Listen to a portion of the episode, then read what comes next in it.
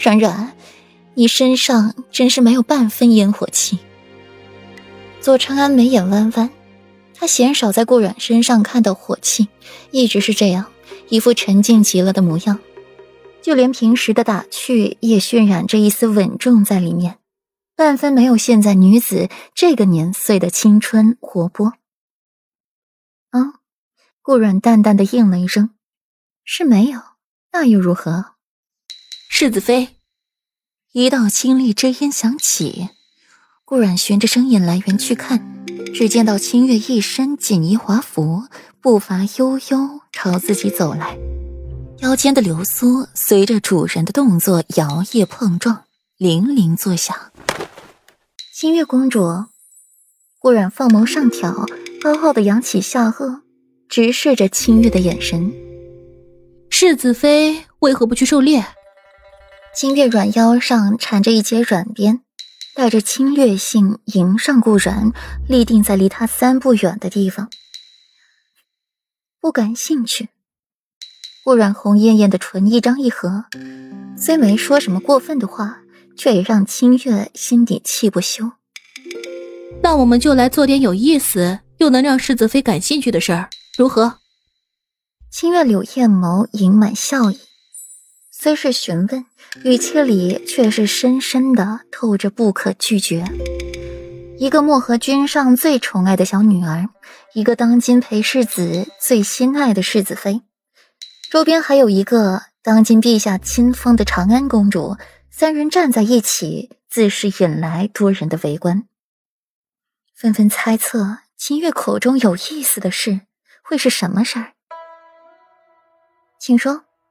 顾然略点一点头，他也想找一些有趣的事情做。漠河之中有一麝香鹿，本公主已命人将它赶至围猎场，旁人不能打这只鹿的主意。我们就比试比试，谁先能够猎着这麝香鹿。世子妃，意下如何？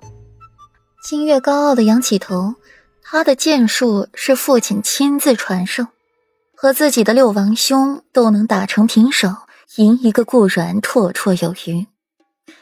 围猎场射鹿，顾然眸色愈发的深邃，确实好玩。以往自己的弓箭都是拿来射人的，围猎场只是猎一头麝香鹿。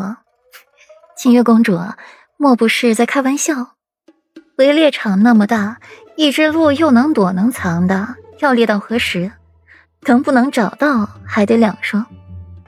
猎场之中还有十只雪白狐狸，五只梅花鹿，之中能猎得各两只，便抵一只麝香鹿，如何？